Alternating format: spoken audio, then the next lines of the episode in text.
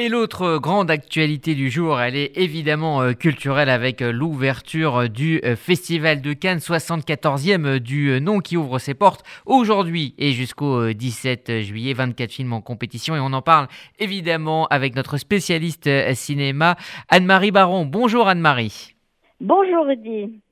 Après avoir été annulé l'an dernier, finalement, le Festival de Cannes se tient cette année, donc du 6 au 17 juillet, mais avec un protocole sanitaire très très strict. Bon, on va voir s'il est respecté. Hein.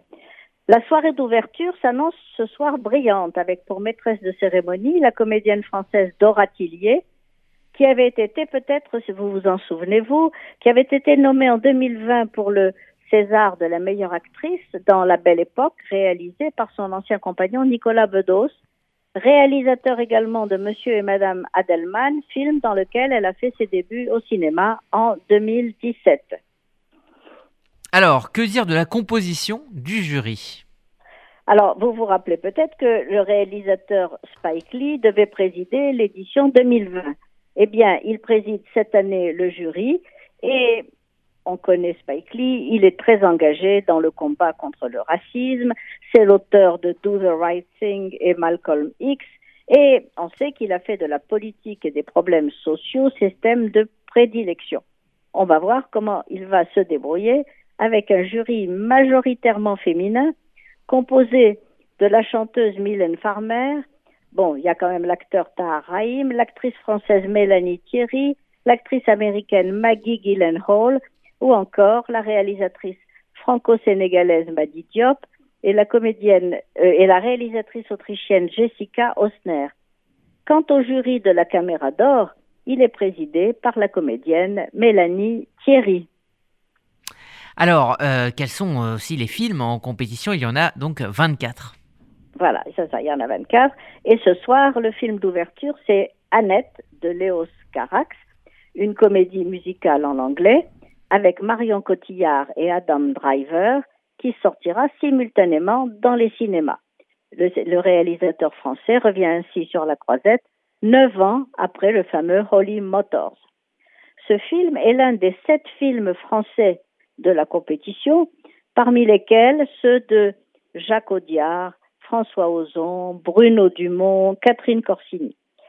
Cette compétition présente quand même de prestigieux cinéastes comme Nani Moretti, que j'adore, le Marocain Nabil Ayouch, le Russe Kirill Sebrenikov et les Américains Sean Penn et Wes Anderson, qui sont quand même euh, des, réalisateurs capitaux. Hein.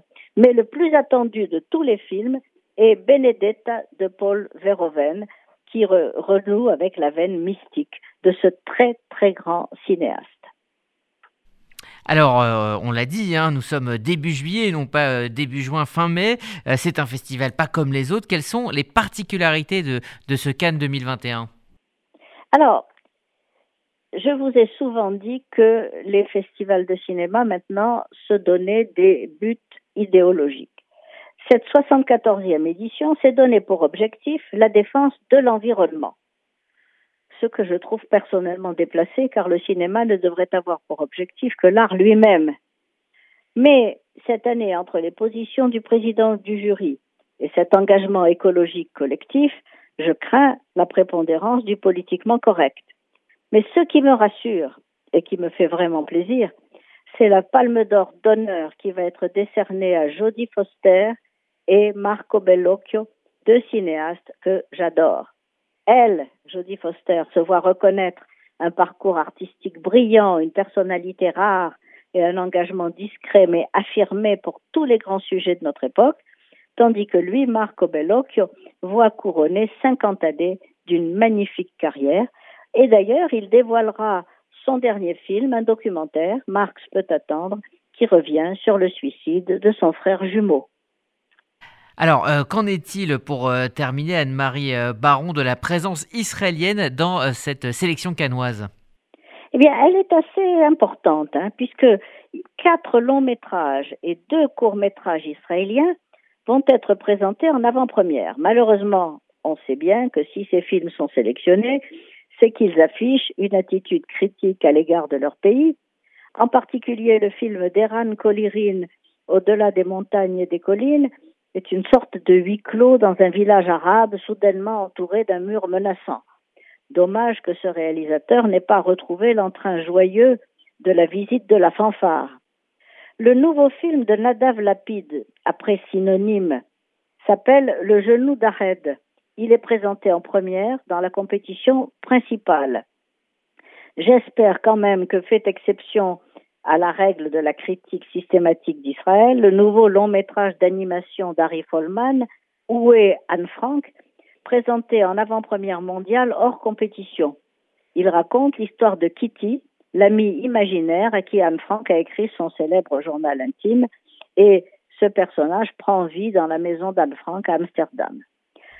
Un autre film, Black Notebooks de Shlomi Elkabetz, raconte l'histoire de sa sœur Ronit Elkabetz, décédée d'un cancer en 2016 et que nous ne cessons pas de regretter, et il aura sa première en séance spéciale à Cannes. Enfin, deux courts-métrages, Machelo Nishbar d'Elinor Neshmaya et La visite nocturne de Mia Kaplan seront respectivement présentés en première dans les sections Semaine de la critique et Ciné Fondation. Donc quand même une belle présence d'Israël à Cannes.